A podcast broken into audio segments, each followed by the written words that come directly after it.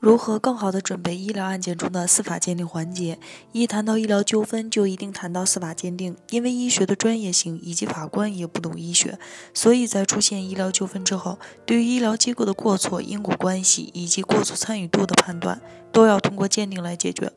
可以说，鉴定是医疗案件中最为关键的环节，也是医疗案件专业复杂的主要原因所在。虽然患者朋友们经常谈到鉴定，但是对于一些没有亲身经历过的人来说，司法鉴定实际上还是很复杂的。其实我们能够在网上查阅相关资料，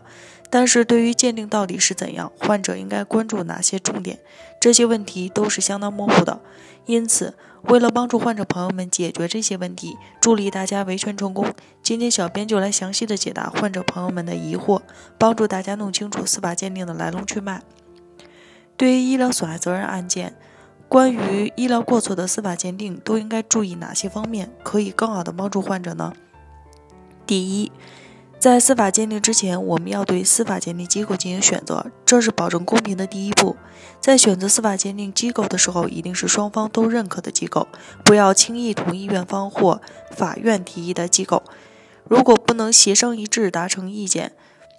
共同选择一家鉴定机构，那么建议选择通过摇号、随机抽取的方式确定一个鉴定机构。这个最大程度上保证鉴定的客观公正。第二，在选好司法鉴定机构后，一定要认真准备司法鉴定听证会的陈述内容。患者及其律师需要从医学专业角度来阐述你认为的医院过错有哪些，为什么是过错，具体是违反了什么诊疗规范、专家共识、药物说明书、药物配伍禁忌、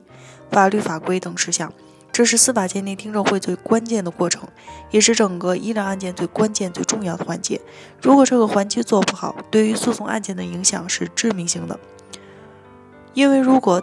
等司法鉴定结果出来，想要翻盘几乎是不可能的。很多律师没有医疗背景，这点也是医疗案件的硬伤。所以遇到这样的情况，如果没有医学知识，最好可以找专业机构来进行支持。专业的举证是患者的责任，司法鉴定机构是没有责任来帮你看的，这就是我们说的医疗案件中最重要的事情。